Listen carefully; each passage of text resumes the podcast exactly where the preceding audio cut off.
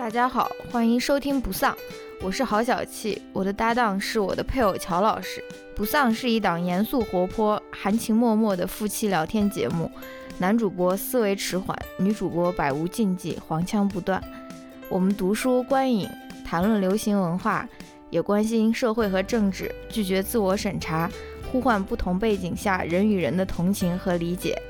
欢迎你在通勤、做家务、洗澡等碎片时间。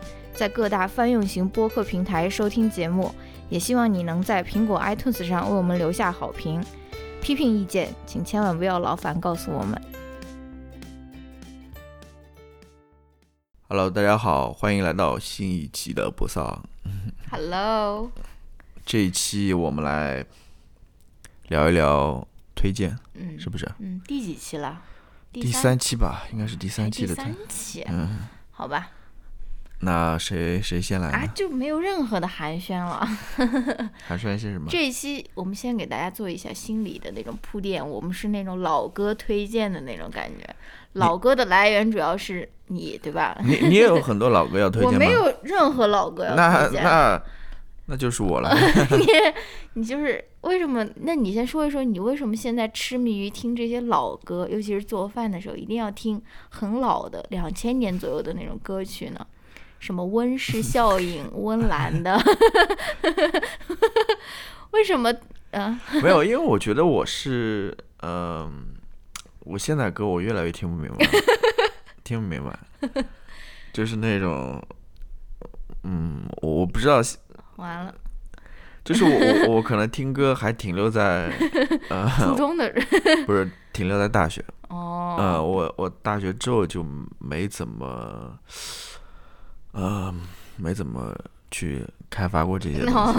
好吧，然后现在，还要给我们的年轻的听众们推荐这些老歌 我觉得是可以去回忆一下。啊。就是如果我们愿意的话，可以就是做一期节目，专门去聊一聊我们当年听的那首歌哦。这其实要说老也不算老了，就是像像周杰伦，像周杰伦是谁？当然周杰伦现在他还唱了，就嗯是周杰伦下礼拜好像要发新歌了，不知道会不会还是 但是现在周杰伦我也有点哥的胸肌什么你来糖我我 我不是周杰伦的，我不是，就是像那帮人了，啊就是具体在什么时代，在两千 就是两千年左右嘛。两。千年、两千一零年、嗯两千零年也晚了，就两千年。到两千零年之间嗯。啊，嗯。那个时代的歌嗯，也没有了，我我没有。那个叫什么？现在所有这些都是被算法所控制的。啊我我现就是因为你听的老歌太多，所以算法就，不断的给你推荐因为老歌。因为我是用那个 YouTube 在那边听过，所以那个 YouTube 算法还是。嗯然后我这一期节目里面，我可以到最后也推荐一个关于呃 YouTube 的东西，哦，因为 YouTube 是一个非常神奇的东西，嗯我觉得它跟其他的一些，嗯、我不知道 YouTube 算不算是一个社交平台，不算吧，它是一个视频网站了。嗯但是它跟比如说像呃微信啊，或者像 Facebook、Twitter 嗯这种东西不一样的地方，就是我觉得它的那个算法功能非常强，哦，是吧？嗯但我不知道国内平台，比如说像哔哩哔哩啊，或者像嗯。这种东西，它有没有很强的那种呃推荐？嗯，因为 YouTube 的首页，也就是你的首页，个人首页，它是有是就是专门给你推荐的，嗯它那个真的很厉害，我真的很厉害，就是但是他也有问题，就是这种这种东西会让你呃进入到一个不断听老歌的一个循环对，进入到一个 rabbit hole 里面去，就是一个兔子洞里面去。这也是我要推荐的一一档播客的节目，到最后再说吧。嗯然后说到这个歌啊，啊，怎么又说歌了？嗯、但是我第一个推荐不是歌，好吧，嗯，你先推荐吧。好，我先来推荐一句话。啊，这是什么东西啊？哎呀，我觉得这句话说的非常好，哦，就是呃，美国一个作家嘛，嗯写就是 Roxane Gay 嘛，哦，他有一次我在推特上无意间看到他一个发言，嗯然后呢，他说了一个什么观点吧，嗯然后下面就有人跟他杠嘛，然后他说你应该到我的主页上面去看我置顶的那一条推特，嗯。然后我就去看了一下那条推特，嗯我觉得非常简单的一个道理，哦但是我嗯，我发现嗯，可能很多人都没有意识到这一点，嗯或者说那些比较喜欢杠的人，所谓的杠精，他们可能没意识到这一点。嗯，但是非常简单一个道理，我你是跟我们的黑粉在喊话吗？没有没有没有，我们没有那么多黑粉，也不要在这边 呃假想敌或者那种。嗯然后我就觉得有必要给大家推荐啊，一下。是英文吗？我我就不读要不要我来我我就阅读？我就不读英文了，我就嗯大概说一下它它那个中文的意思了。嗯如果你们感兴趣，你可以去他那个推特的首页去看一下。嗯他说我会，我把这句话再说一遍，嗯这边是引用啊，他就嗯这引用，我把这句话再说一遍，我的这些推特上发的这些帖子，它并不意味着一定就是那种很普世性的。嗯他说，呃，它并不能够说明所有的现实情况。嗯呃，如果有一些我说的东西对你来说好像不符合你不符合你的呃现实现实，或者说不符合你的个人的经历的话，嗯它并不会 invalidate your truth，哦就是并不会让你觉得自己是认为是呃真理的那一部分就失效了，啊啊你知道吧？啊！这个是一个比较努力的在翻译 比较比较生硬的一个翻译了啊。啊，但是我觉得道理很简单嘛，就是啊是这样的呀。我只是提出我的观点，嗯我提出观点不代表你的观点或者你的想法就、嗯就是错的，就是嗯就是嗯不正确的，你知道吗？嗯我讲的也不可能就是一个 universal 的一个 truth，、对吧？嗯，我也没有这个能力。对，其实你要想说这种话的人说啊，我我讲的就是 truth，你也要嗯保持警惕。我觉得、这种不可能存在的。同时你如果这件事对你来说是不嗯不能够成立的话，也不代表他对其他人不成立，也不代表他就是一个。呃，谎言或者说什么？吧对就是因为一个人他能够体验的人生或者经历真的很少很少。对，就现在很多人就是啊。别人发言一一有点听不惯，马上就跳起来，嗯就要嗯很愤怒的，嗯然后就要说你怎么怎么不对，然后怎么怎么，嗯事情不是这样子。嗯其实你最后讲述你自己那套看法，也就那样子而已，也不是。所以，啊、当然我不是说这个是我说的跟大家分享，不是说教育给大家听。嗯我觉得这个我自己也要学习。就很多时候我在遇到一些我类似的情况的时候，我可能要反问一下自己，就是对吧？嗯嗯人家说的也可能并不会 invalidate my truth，对吧？对他可能只是对我这个 truth 的一种补充，我可能嗯要认真虚心的去听一下。嗯就是这种非常朴素的，就是平凡真理嘛，对吧？呃，就是关于这种普通的平凡的真理，我还 我还有一条，我还有一条，嗯，嗯是是鸡汤大全吗？不是鸡汤大全，这不是简单，平凡真理，平凡真理。嗯，我前两天在看那本书，关于那个民主的那本书嘛，这本嗯书我先不推荐吧，我到时候我看完之后，我看看嗯好的话，我再跟大家推荐。嗯他在前言里面就说了一个平凡真理，我觉得是很平凡的，就是说，其实现在很多人对于民主这个东西到底是什么，嗯根本就没有什么了解，嗯但是他们往往在听到这个民主这个词的时候，又好像有很多的看法，又哦在那边说说三道四，或者说就是就觉得你知道吗？嗯就是你要真的去问他们说，哎，你对于这个是怎么看的？他们又说不出一个所以然。哦但是在在这个问题上面又好像很有想法、很有意见的那种，就是平凡真理。的的确是这样的，就是嗯，我不知道是这是互联网的问题还这是其实也跟我马上最后一个推荐的时候我要说的一个，哎还是倒数第二个要要要说的一个一个我在微博上面的观察也有关系。嗯嗯，也是也是关于民主或者说是对这些所谓西方的这种啊、这种政治体制吧的这种看法的，当然我到时候再说吧。嗯对啊，就是很多时候 人们往往对于一些事情，对吧，根本就没有连基本了解都没有，嗯但是会有很多意见在那边，嗯就是这样子的。甚至人，甚至说你连体验都没体验过，你就去，对吧？然后，当然我还是那句话了，这个 这个平凡真理也不是说要教育给大家，对吧？也是，这也是我自省，对嗯。要要自自我反省的一个一点了，嗯好吧？啊，第一个推荐，你这个简直是属于充数的那种感觉，不用后面有非常扎实的那种推荐 非荐，常扎实的老歌推嗯荐。扎实老歌的那个老歌推荐里面又有分析，还有那种对吧？精彩，嗯嗯，非常精彩。要要不要不我我先接着，因为我有好几个。我行吧我要不我们直接进入老歌推荐 天哪？呃嗯嗯，我先推荐一首老歌。嗯嗯，这首老歌是怎么听到的呢？应该是 YouTube 呃那个推荐给我的。我也不知道我为什么会开始听起五月天来。它是五月天的一首歌。嗯，我不知道是不是因为不是不是因为他们那个演唱会我们看了？哎，那那是我用我的 YouTube 看的呀。线线上演唱会是不是？啊，那个也挺好的，也可以推荐给大家。哦，可能是因为我看了那个刘若英的那个线上演唱会，你知道吗？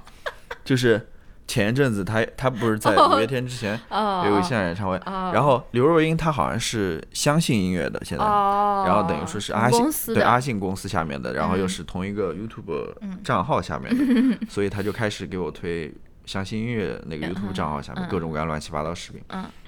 然后他给我推荐哪一首老歌呢？是呃五月天在二零零一年发的第三张专辑《人生海海》里面的一首歌，嗯叫《彩虹》。嗯，嗯，后面我先眯一会儿，我这个分析我已经听过了，没有没有没有，逐字的那种歌词的分析，我不是已没经听过一遍了吗？哪哪儿听过？先眯一下，不，你你要跟我聊的呀，你要跟我聊的呀嗯。嗯，投入进去。我觉得这首歌写的非常好。我说我是说他歌词了，嗯，他当然呃整个歌歌曲也也非常动听了，静哥你在听吗？但是我就觉得这词非常好，我可能是朗诵一下。我可能是呃声线进去了，可能 可能会有这种偏见吧，对吧？但 anyway，我甚至觉得这首歌的歌词能够打一百分的内容，一百分内容。嗯，我我我呃，感兴趣的话你可以去听一下，但我在这边我把这首歌的歌词我念几句给大家听嗯听。嗯嗯，不要又有人批评我说嘲笑你了，没有我要认真对待。没有，我们我们本来就是一个很欢很欢乐的，嗯这个这个这个又不是。因为你从来不开玩笑，你都是那种嗯在那边严肃的这种。嗯 然后我们开始啊，哦 Sorry，我不知道我念 会不会念着念着就唱起没有没有没有没有，我开始念了啊。呃，彩虹五月天。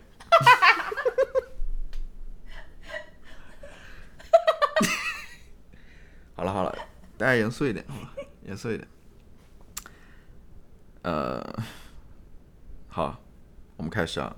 坐在浴缸里，莲蓬头代替我哭泣，像下雨。其实我不知道眼泪有没有流，就像这故事中，你有没有爱过我？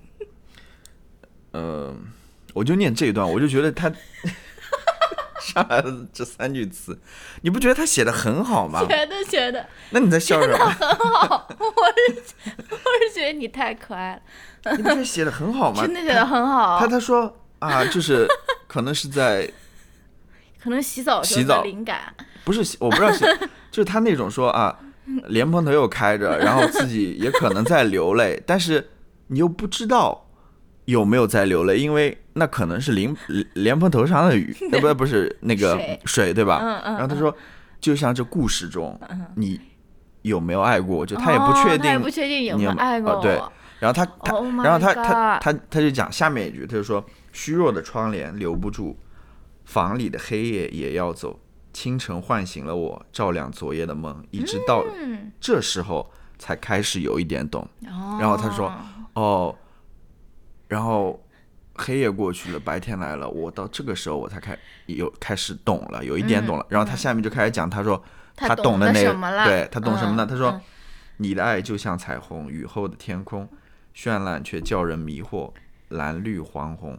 你的爱就像彩虹，我张开了手，却只能抱住风。嗯，写的是很好，是吧嗯，尤其是虽然我是笑哭的，尤其是最后那句话，嗯我张开手却只能抱住风，嗯。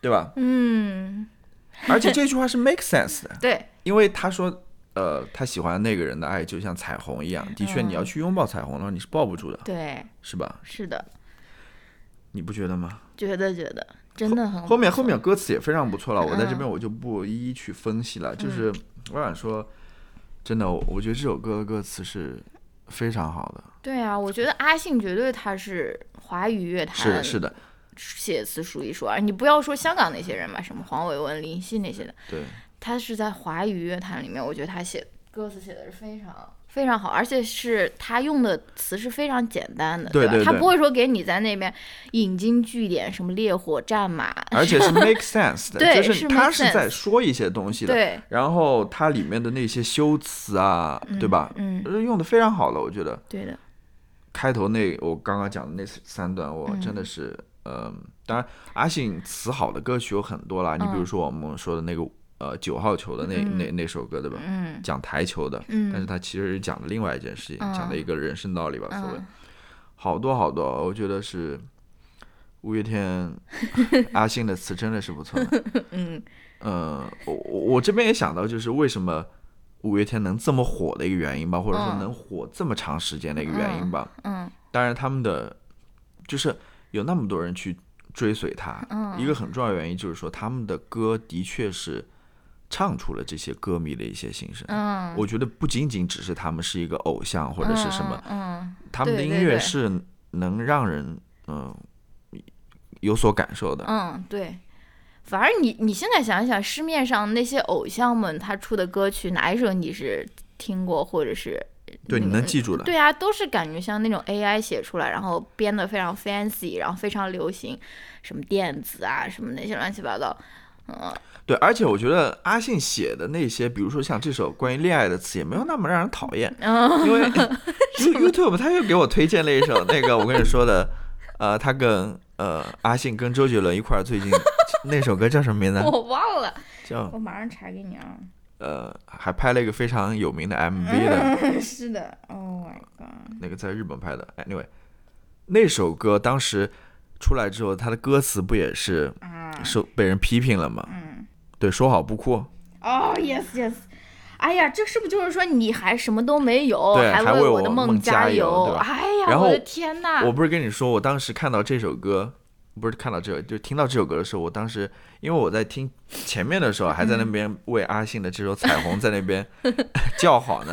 后来一听到，我说完了，这首歌，这个《说好不哭》这首歌的歌词是不是也是阿信 阿信写的？如果真是阿信写的话，那就完蛋了。我前面那些对他好感可能就一下就没了。后来一看，哦，原来是方文山写的，那还好还好，我还可以继续讲这个事情。的确是，嗯，说好不哭，确实是那歌词确实不咋样。嗯，然后，当然我当然我也不是一个舞迷了，对吧？所以我是吧？没有没有没有，我真不是一个舞迷，所以我对他、他的作品了解真的不算多。但是就从这首歌的歌词来讲的话，我觉得嗯真的是可以的，也是真可以。嗯而且我对于阿信这个人也特别感兴趣，就他的成长，我不知道为什么，我就觉得他非常有意思。是因为他在最新的线上演唱会上面，唯一 他是唯一团队里面没有自己特写的吗？你觉得他偶像包袱太重了吗？不是他很神秘给我。哦，啊、就是他哦好像是关于他的个人生活啊、情感生活等等，好像我嗯了解不多的一个。嗯然后，反正我很感兴趣，这对这个乐团。就他如果以后他们出一个传记的话啊，嗯别人写的也好，或者自己写的也好，我我肯定会去买的。嗯 非常非常神奇的一个乐团，嗯你非常有意思，你不觉得吗？他他们身上肯定有很多故事要讲的那种，嗯，嗯，好吧。哇第一首老歌推荐结束第一首老歌就先推荐到这边，好啊，吧？好好，非常非常好，非常大家可以去听一下这首歌，我就嗯我就不在这边放了。嗯，好的，是轮到我了吗？你来，好，我来给大家推荐。我的第一个推荐嗯是一个 YouTube video，我不知道 B 站上有没有，可能有吧，但是我不知道它有没有那么火，就是能不能找到中文的版本。是一个频道叫 Agricultural Digest，它的那个 logo 就是一个 A D，Architectural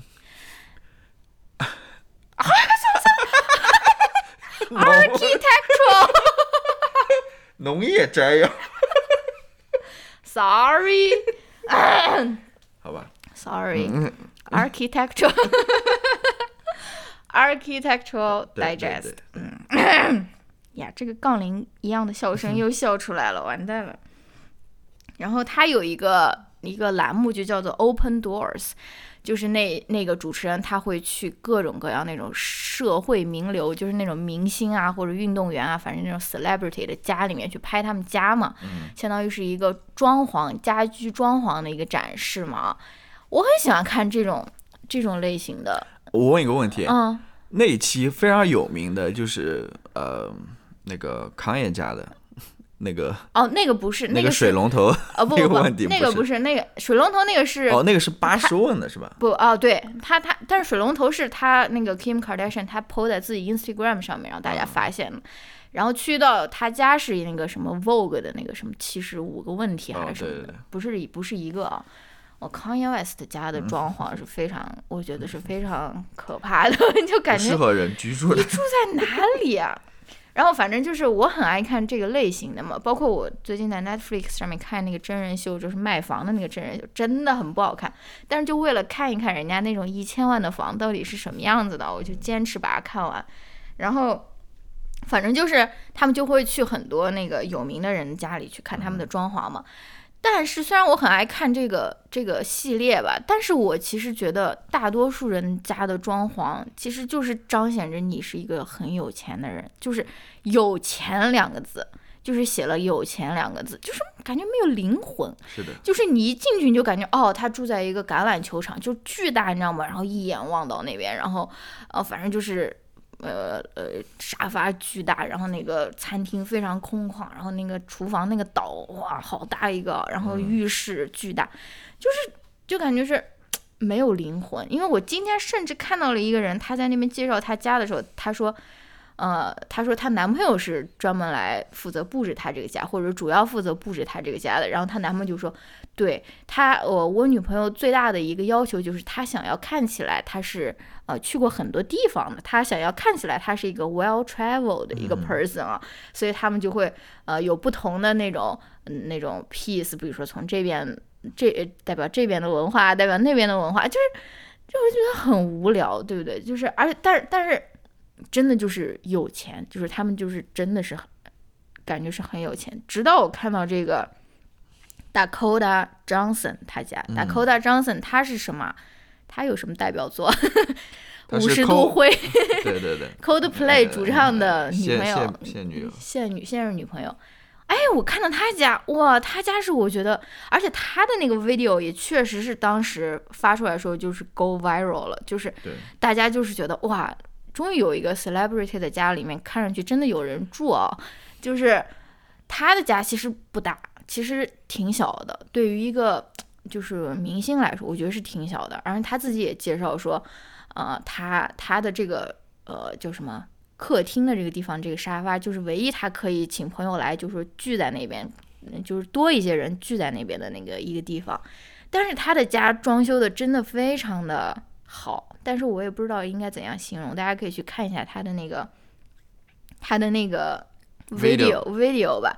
反正他的家是我看了那么多期这个农业代农业 Ar 家 Arch- Architectural Digest 这个 Open Door 系列里以后，我觉得最最好的，可能也是由于他他的家里面就植被很好吧，绿化很好，而且他的游泳池也不是那种非常疯狂那种巨大的，他的后院也是没有那么夸张的，但是他旁边有种竹子啊，或者种那些，他就相当于在一个树林里面住的，就是他是一个非常私人的一个住宅。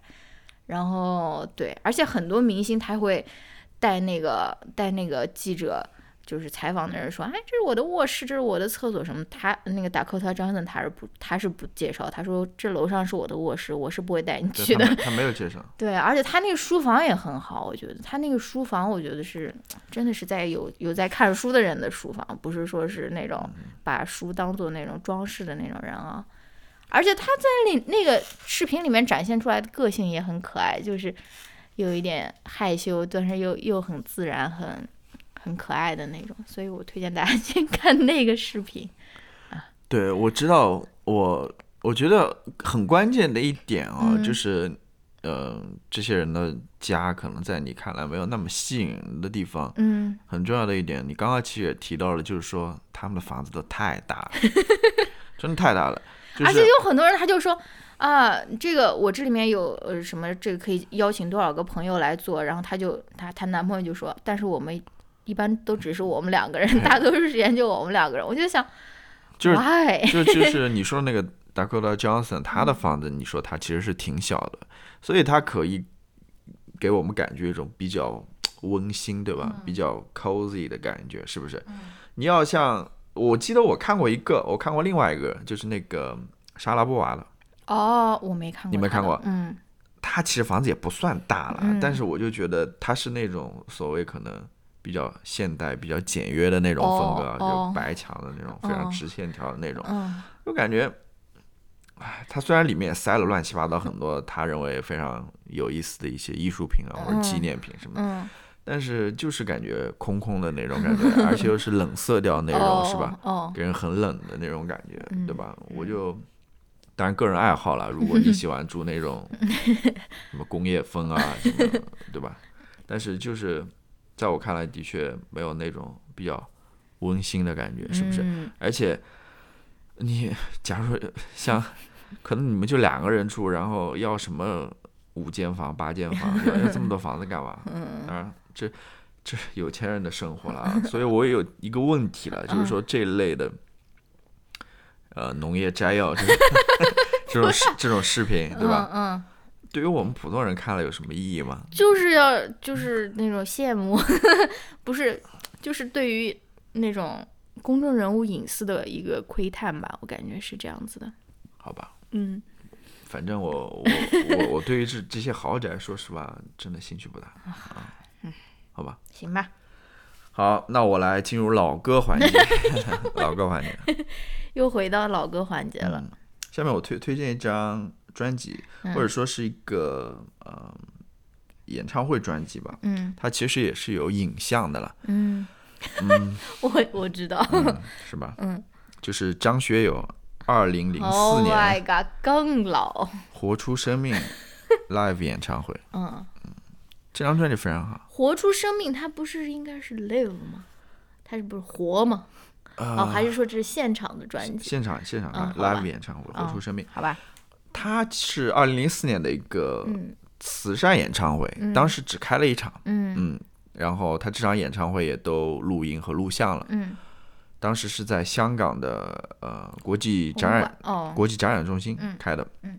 你们如果去看那个视频的话，你就会发现那个场地非常有意思，嗯。它是平的，就是它不像一般的那个体育馆或者体育场，嗯。呃，它舞台在下面，然后观众是像山一样的坐起来的，哦，它就是一个平的一个展览中心。哦，大家都是坐在下面，就是椅子一排排摆好，然后嗯。它那个前面的舞台是一个比较平的一个水平。嗯。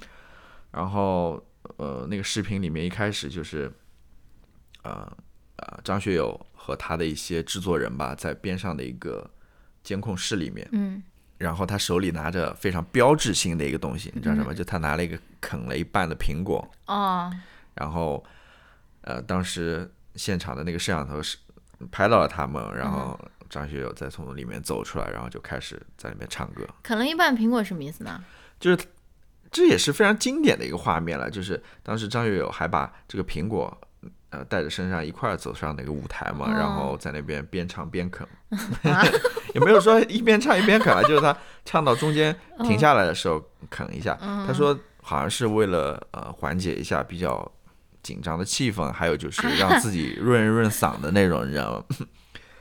非常独特就非常独特的一个那个了。然后这场演唱会呢，其实基本上都是大多数都是翻唱的。嗯然后在呃演唱会快结束的时候，张学友唱了几支自己的歌，嗯然后翻翻唱歌曲也非常丰富，嗯他有国语歌，有 粤语歌，还有英语歌。嗯然后像孙燕姿啊，像呃台湾的什么陶喆啊、周杰伦啊，嗯还有呃呃叫什么粤语里面的一些歌啊，还有一首英英文歌，他都翻唱了。嗯呃，翻唱非常好吧，这些歌也都非常好听，我觉得。嗯所以这这张专辑其实没必要我来这边进行夸赞，因为大家都觉得非常好了。你去外面看这些评分的话，也是相当高的，嗯豆瓣上面可能有九点四啊或者九点五之类的。哦非常高的一张专辑。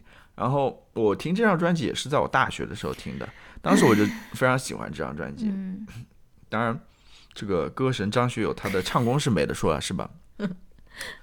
非常好，非常好啊！能不能有一些不那么官方的一些评评价，嗯发自内心触动了到了你的好吧，内心的哪一些柔软的部分呢？呃，我喜欢上这张专辑是因为它里面的歌非常好听。因为然后我今年我又开始特别想去听这张专辑，然后我就、呃以前是听的那个 CD 版了，就是 MP 3那种音频版。然后今年因为我是在 Spotify 上面找不到这张专辑，嗯。后来我就去 YouTube 上面去看他当时拍的那个视频版本，嗯。然后我就看了当时的那个录制的现场嘛，然后歌迷啊，然后等等之类的，然后我听着听着，我就突然听出了一个非常奇怪的一种感觉，嗯就我听出了那种自由的感觉，哦。真的，我就在那边当时在那边听的时候，我就在那边想，嗯，可能这样的演唱会永远再也不会出现了，哦，是不是？两千零四年的，然后真的我就觉得，我你你为什么觉得它永远不会再出现了？你你为什么听出了自由的感觉？这是在香港举办的。哦哦 哦，就说那些歌词不用被换成那种同义词，或者说是在《我是歌手》的舞台上面背那倒种不是说这同义词么这么这么具体吧，就是嗯非常抽象的。我当时嗯就觉得说，呃，那个时代可能就就过去了，哦，呃，然后当然，歌神也已经老了嘛，他也不可能，我不知道了，他也就是过去了就是过去了嘛。但是另外一个，我就觉得一个时代也过去了，就是哦尤其是当我看到最后，呃，歌神他下场的时候，然后那些歌迷都涌到台前，跟他在那边握手打招呼嘛，嗯然后他一跟大家握手，然后跟大家道别，然后谢幕之类的，嗯。我就非常感慨，我就觉得这样子一种非常亲密、非常温暖的这种感觉啊，我嗯。我在当下的这样一个环境当中，好像，嗯 我我我这完全是我个人感觉了，我就觉得不存在了。嗯，当然我知道不可能的，社会当中这样子人与人之间这种信任或者嗯是友爱的这种这种态度是永远都会的。但是嗯怎么讲呢？就是我从新闻当中了解那些新闻来看的话，我就觉得就有这种失落的感觉，就觉得一个时代就过去了，然哦后一个一个一个，就这这就是非常你说的你要的那种比较深入的一些东哦西，但是又非常个人的一些东西啊。嗯，前两天我也啊，你继续说。我没有了，我没有了。我说前两天我也在那边想，就是就是因为李志的歌，他现在竟然在那个呃美区的 Spot 呃那个 Apple Music 上面和 Spotify 上面也是不全的了。啊就比如说你想听广场，那那是没有了，没有了，我知道是没有了。然后我就在想说，哇，当时去听他演唱会，我估计什么时候再能听到啊？对，不知道啊，是不是当时觉得是非常稀松平常？然后当时他还在用微博嘛，他在微博上面也是也是发了不少很好的内容吧。现在也什么都没有了，也是感觉说啊，不知道什么时候再能看到看到这种这种这种歌词真的有那种现实主义的那种歌手的，对吧？对啊，就是 你你你看现在的一些节目啊，上面唱的那些歌，你真的不知道他们在唱什么，可能是因为我老了吧，是不是？但是所以你你又开始呃回去听那些老的歌曲，嗯你试图从那些内容当中去找到一些你还认同的东西吧，嗯，对吧？嗯我是这种感觉了，嗯嗯，然后我在这边我顺便把另外一个东西也推荐掉吧，也是嗯老歌了。我的当然我我我就简单的说一下，因为我对于这些乐歌曲，其实我就告诉大家，呃，有这个东西在这边，嗯。就是呃，Radiohead 就是电台司令嘛。嗯。其实我也不是一个电台司令的一个歌迷，我听的也非常少。嗯。但是他们最近因为疫情的原因嘛，嗯。他们的那个 YouTube 频道上面就开始把他往年的一些嗯、呃演唱会啊、一些彩排啊什么的一些视频的那些呃内容就重新就放出来了。嗯嗯就是有一些他们参加音乐节的啊，或者是他们个人的演唱会啊，有的是九几年的、两千年的啊，或者嗯等等，就开始慢慢的在里面重新重播了嘛。嗯就告诉大家，大家可以去听了。嗯我听了当中的一场，我觉得还挺好听的，还挺好听的。虽然我不是一个 Radiohead 的一个嗯粉丝，真的。然后我今天去做功课的时候，我其实发现，他们其实把他们的呃所有内容吧，应该是，嗯。其实已经早就放在他们的那个官方网站上面叫呃 Radiohead Public Library，嗯这是一个公共呃图书馆的，他把他们所有的资料全部放在网上了。嗯你要感兴趣的话，可以去他们的那个官方网站上面去查阅。其实嗯这些，呃，演唱会也好，或者是等等视频、音频都在上面都有了，甚至一些之前不出了一个事情没有，那个黑客想要呃哦。黑他们，嗯。呃，就是说他们一些之前没有发布过的一些歌曲，然后他们后来也索性全对全部发到他们网、网上，嗯，这是非常丰富的一个素材库吧。如果你对这个电台感兴趣的话，不是电台，就是这个乐队感兴趣的话，嗯，啊，就告诉大家有这么一个东西啊，好的。好吧。好，你还有几个推荐？我还有一两个吧，好吧，轮到我了。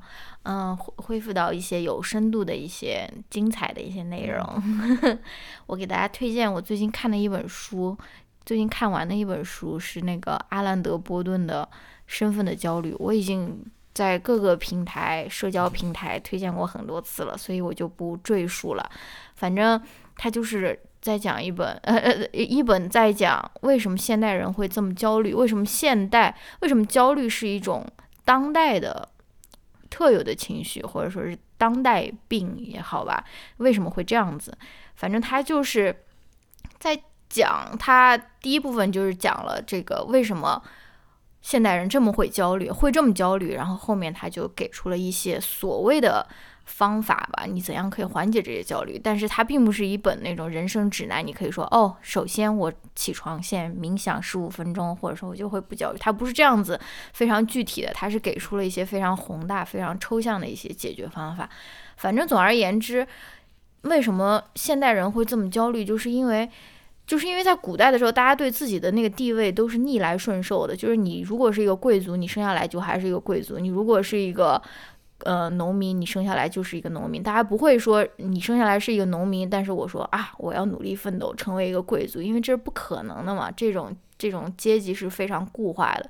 然后现代社会呢，我们所谓的人人平等嘛，大家都可以去追求更好的生活嘛。然后这种这种所谓的叙述，给大家造成了一种错觉，说是我是可以跟那些最上面的人。拥有同样的东西的，但是同时，现代社会它的这个结构也是非常有这种结构性的不公正在这边，有这种，比如说精英主义的这种 reproduce 这样代际之间的这种传递，其实也并不是说你身为底层，你只要够努力，你就可以成为就说是拥有很多很多的人，对吧？但是他却给人了这样一个错觉，说我是跟其他人，我们是平等的，你们是平等的，对不对？但是同时，你们奋斗的过程其实又有很多的不同的艰辛，或者说是对吧？所以这就造成了现代人的焦虑嘛，大家觉得说啊，我们应该是平等的，为什么他比我得到的那么多那么多，对吧？所以。这个就是非常简略的一个 为什么焦虑是一个现代病的一个原因啊！而且他这本书是大概是零几年出的吧，我也不记得了。他还没有研究到这个社交媒体，嗯，对吧？你要想一想，这个社交媒体它又在多大程度上面放大了说我们跟别人的这种比较嘛，对吧？你你你可能或者说那个，比如说这个豪宅立刻就出现在你眼前了，然后你感觉好像我立刻就能拥有它，或者我也有这个拥有的可能性，对吧？对然后大量的这种讯息，尤其是像那种 Instagram 上面，对那么美好的而且又有修图软对，件，然后就是嗯嗯，发发都觉得好像是近在眼前，对对但是对，就是你现在不仅仅是跟你身边的人、你认识的人做比较，而且你是跟全球，就是你认识不认识的人，你都在比嘛。所以说，这个就是现代人会越来越焦虑嘛。然后他就说，其实焦虑和嫉妒都是一个这种现代社会的一个特有的一个产物吧。然后。呃，然后他后面又讲了说怎样从，比如说从审视自己的生活，从什么直直面死亡，或者说是对自己欲望的一个审视方面来，呃，缓解这些焦虑。我觉得比较有意思的一点是他在讲这个消费主义和这个个人对物质的过度追求这个方面。然后呢，嗯，我先给大家念一些，念两个 quote 吧，就是他在讲这个关于消费主义和关于这个消费社会或者资本主义社会，他是怎样把这个焦虑强加给你的这个这个事情。他首先说，呃，报纸和电视节目所灌输的对物质至上主义、企业家精神和物质精英论，都反映了那些控制整个经济体系人的利益。而普通大众则需要依赖这个经济体系来养家糊口。他其实说这些，你你你所谓的，比如说是你需要这些东西，你需要拥有这些东西，你要买这些东西，它其实都不是说你自己自然的一个想法，而是说它是当权者，比如说是资本家们，或者说有权利的人、有地位的人，他把这个他把这个 idea 强加在你身上的，对不对？然后他后面又在讲。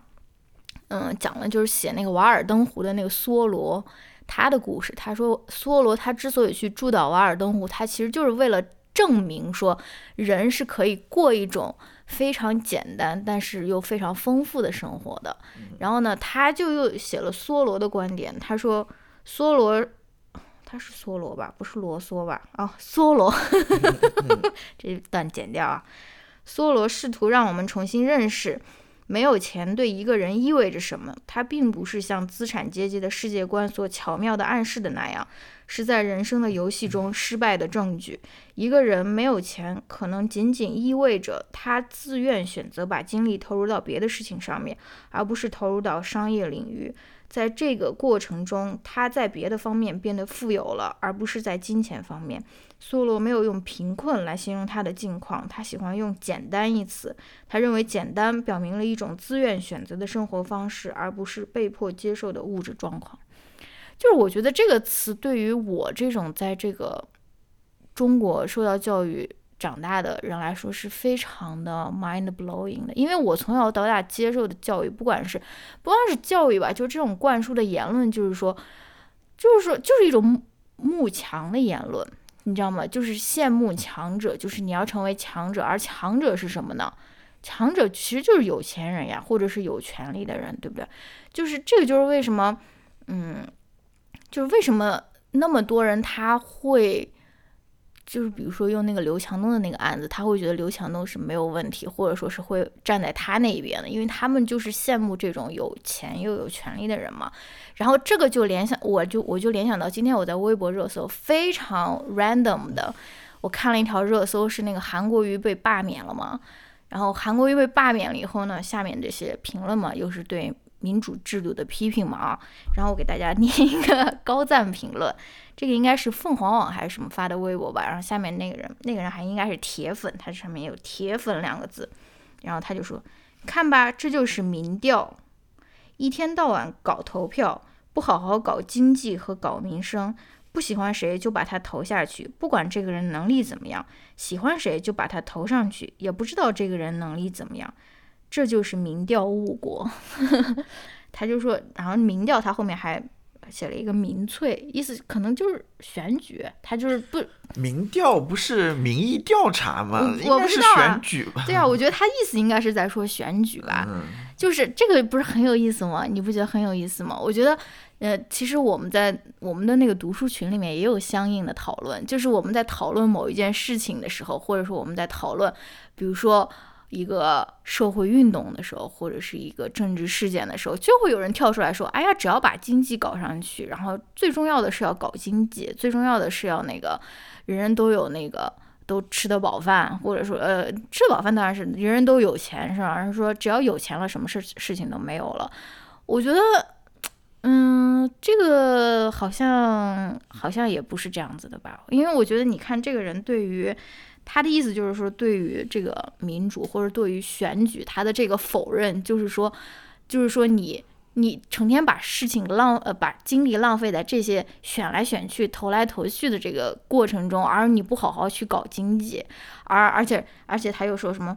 嗯，不喜欢谁就把他投下去，喜欢谁也也也，虽然他能力很强，但是你不喜欢他，你就把他投下去。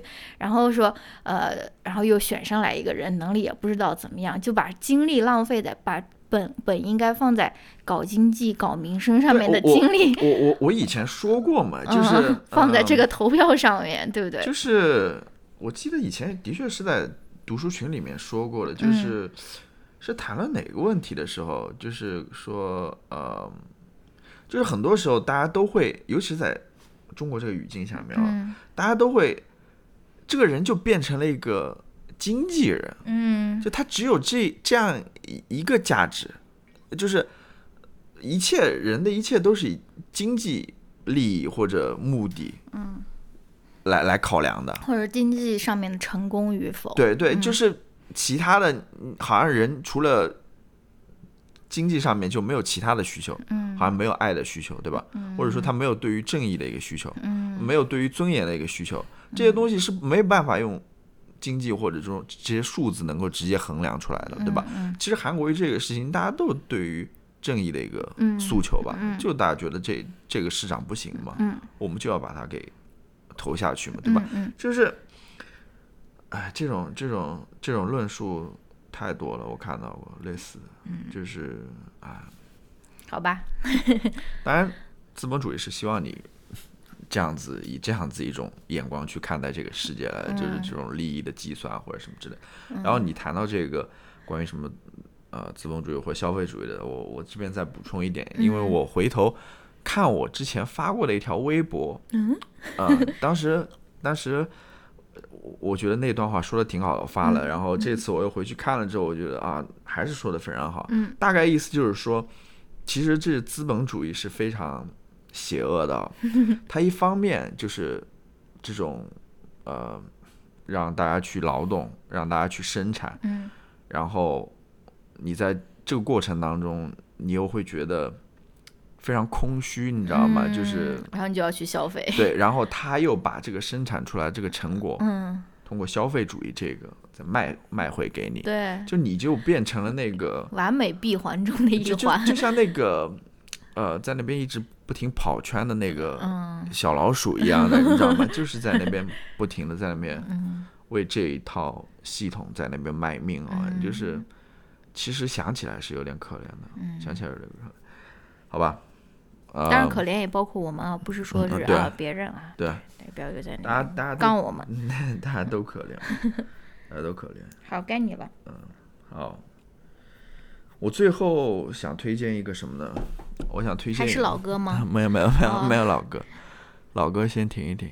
邓丽君的。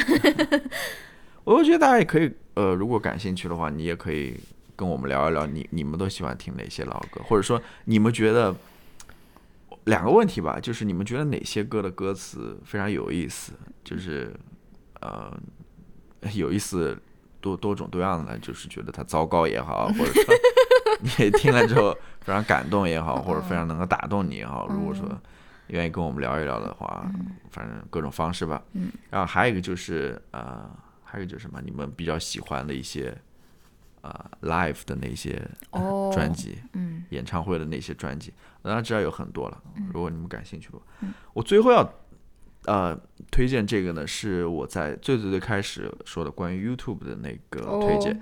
其实它就是一个播客啦，是一个英文播客，是那个《纽约时报》最近办的一个播客，嗯就是叫 Rabbit Hole，就叫兔子洞的。嗯他就讲，嗯，互联网是怎么影响我们的生活的。嗯然后它里面，嗯，这一期这一季吧，应该是嗯它讲的是 YouTube，、哦，就是讲这个平台的。当然，我觉得，嗯，怎么说呢？他们讲的还好吧，因为嗯它本来就是一个很大的话题。嗯我觉得他们只是在那边试图提供一些观点或者看法，嗯去采访一些人。嗯他觉得，我觉得不是那么系统，或者不是那么规整的，那么就有点松散的那种感觉。嗯但是我觉得他提出了一个非常好的一个问题，嗯就互联网是怎么影响我们的生活的。嗯呃，就是的确，他里面关注的一些问题，比如说，呃，互联网是怎么让一个人变得极端起来的，嗯，尤其是像 YouTube 这种，我们刚刚也谈过，嗯它的那种算法，它会让你。就是如果你一不小心看到了，比如说一个极右的或者极左的视频，它会不断的向你推这个视频，然后让你掉到这个兔子洞里面去，嗯。然后你的思想可能随着阅读或者看这些视频之后，你就会发现越来越极端。如果说你不能够跳出来的话，嗯。没有一些所谓的自控能力或者什么的话，嗯。其实是很危险的，会呃 radicalize 的那种嗯。感觉。然后呃，他也讲了，就是一些大的那些呃博主吧，他里面嗯。就采访那个 PewDiePie 嘛，哦。因为 PewDiePie 他也跟那种纳粹的言论啊什么，好像也、嗯也也有这这样类似争议，对嗯。这样新闻，然后嗯。甚至是当年你记得那个呃在迪士尼还把它开了吗？对呃我不知道他们有没有，好像好像是开了吧，嗯，反正是那个在当年新西兰有一个枪击案，哦，叫呃基督城的枪击案，嗯。那个枪手他不是后来在网上留了一份那个遗嘱还是什么嘛，在里面也提到了 PewDiePie，然后什么之类的，就是他作为一个影响力非常大的，他有上亿了吧，现在、那种关注者，嗯。他所发表的那些言论，对吧？嗯。对他身下面这些关注者所产生的影响等等。嗯。但是他采访了他了，就是他也没有做很深入的那种分析啊，或者什么之类嗯。的，就是这也是我觉得这个节目不是特别好的一个原因吧。反正嗯他就讲了很多，还有现在又流行起来那个呃 Q on，就是那个另外一个这是什么？另外一个比较极端的一个运动吧，哦呃，就是呃我具体也不太了解。他也采访了一个普通的一个网民吧，嗯他是怎么进入到这个系统里面，然后最后怎么又走出来的这么一个过程吧。嗯那的确，我觉得他这个用意非常好，嗯啊，的确是这样子的。嗯、互联网真的是影响着我们。然后，当然我知道中国的互联网环境和美国的互联网环境还是不太一样，他们出现的问题可能也呃不太不算相同吧，但是也有类似的地方。嗯我是希望国内无论是媒体也好，或者说做播客的也好，对吧？各种各种各样媒体也好，能够对这个问题关注一下，就互联网是是怎么影响我们的生活，尤其是在这些啊，哎、我不知道啦，就是在美国，你还能说在政治这一块这方面，但是你在国内你怎么说呢？我就是我是挺挺感兴趣的，对这个话题，嗯对互联网怎么影响人，嗯。啊，也不仅仅是政治了，你也可以从个人的生活上面，嗯对吧？嗯。比如说人是怎么成为用户的，嗯，对吧？人是怎么对人是怎么怎么变变得，比如说注意力下降等等各方面，我觉得非常有意思的一个话题。我那次看一个 TED Talk，我给学生看的，然后上面有一那个女女的，就是说，呃，把自己的这个受众称为 user 的，只有那种互联网公司和毒贩，就是就是叫 user。OK，好吧，好，我来推荐我最后一个推最后一个，最近最后一个非常精彩啊、嗯。我推荐一个那个 YouTube 频道，我非常确定他应该没有 B 站，嗯、这个这个这个人应该没有 B 站，他的视频应该也不会被 B 站搬运，我觉得啊，他是一个台湾的 YouTuber，他的这个名字呢非常奇怪，叫志奇七七叉，就是 X 乘要搜都很难搜图。文 不符，真的。我你们一看那个 show notes 吧，就是乔老师把这个这个链接给出来，为什么要搞这么长一个名字？我这个不明白。就是我他他应该是他名字叫志奇，然后他是每周发七天，每一个视频是七分钟，然后他图文不符，I I don't know。结果他现在视频也不止七分钟了，但是就是反正他是一个时事评论类的 YouTuber。这个这个这个这个国语的时事评论类的 YouTuber，其实我是试图去寻找寻找过的，因为好像在我们读书群里面也有人推荐过吧，就是一些时事评论的一些频道了。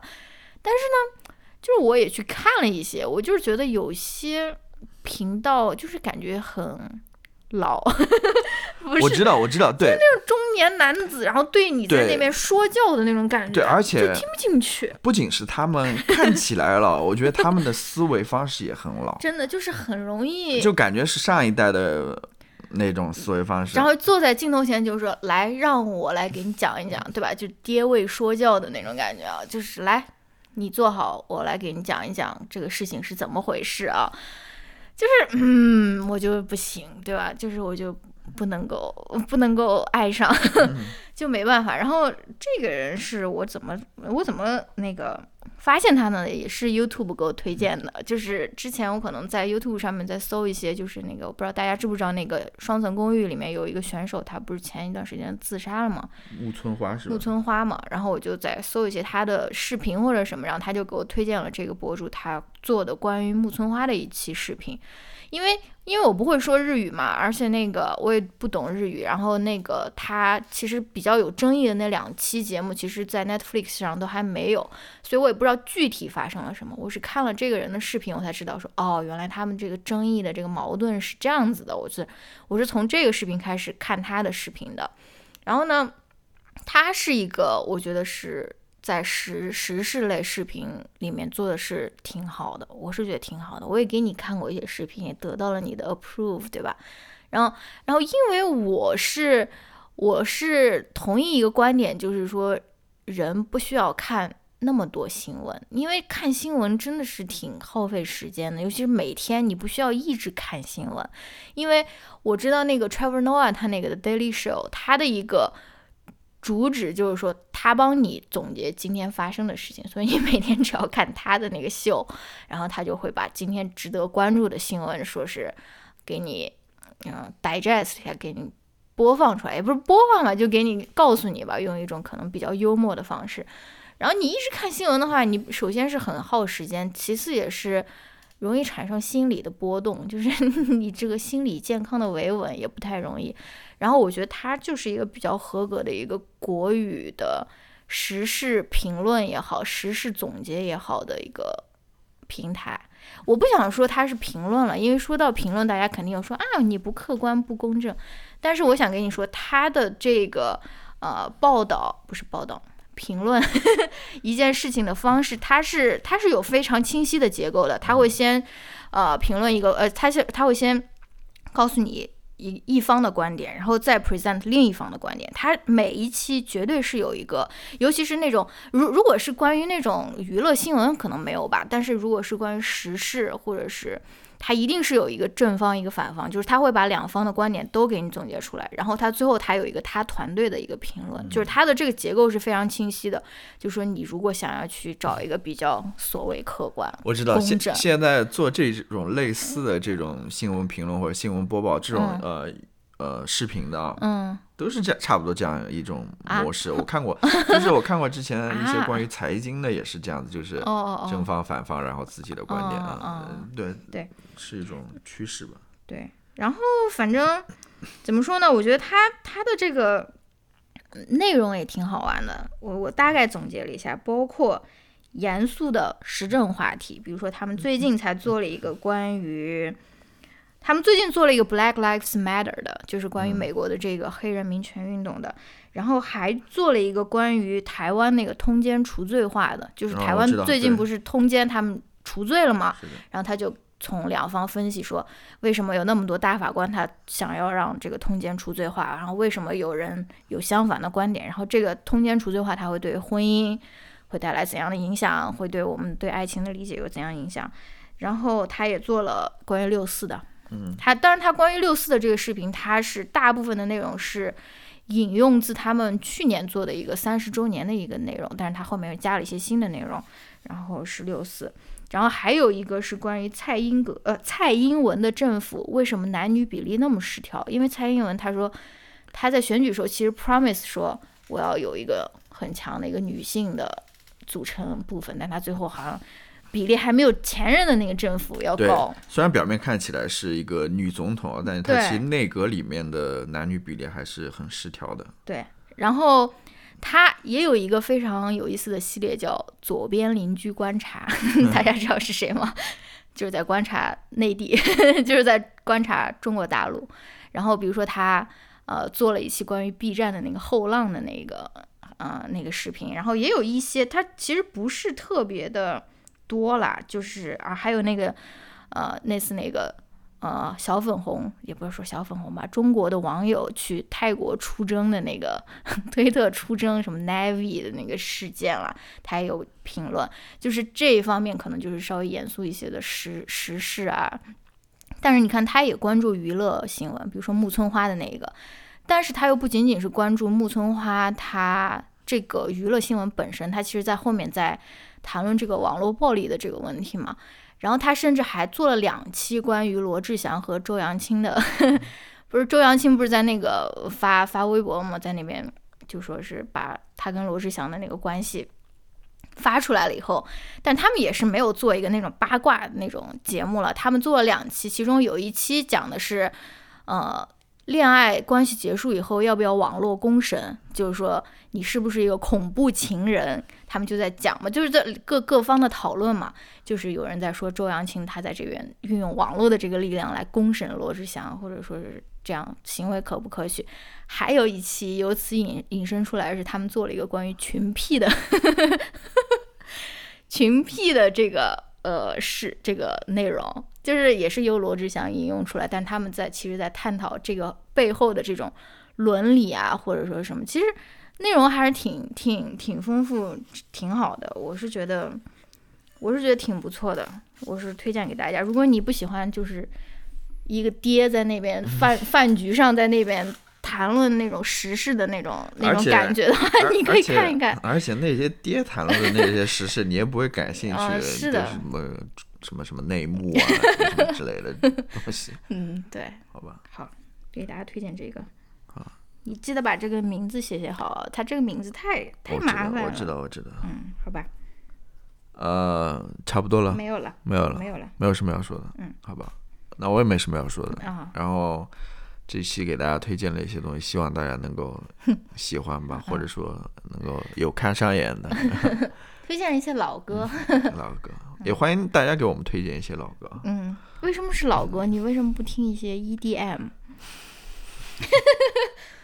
好吧，或者推荐一些大家觉得好好听的歌吧。啊，好吧。好，那就这一期节目就到这边，我们下期再见，拜拜。拜拜。你看狗狗。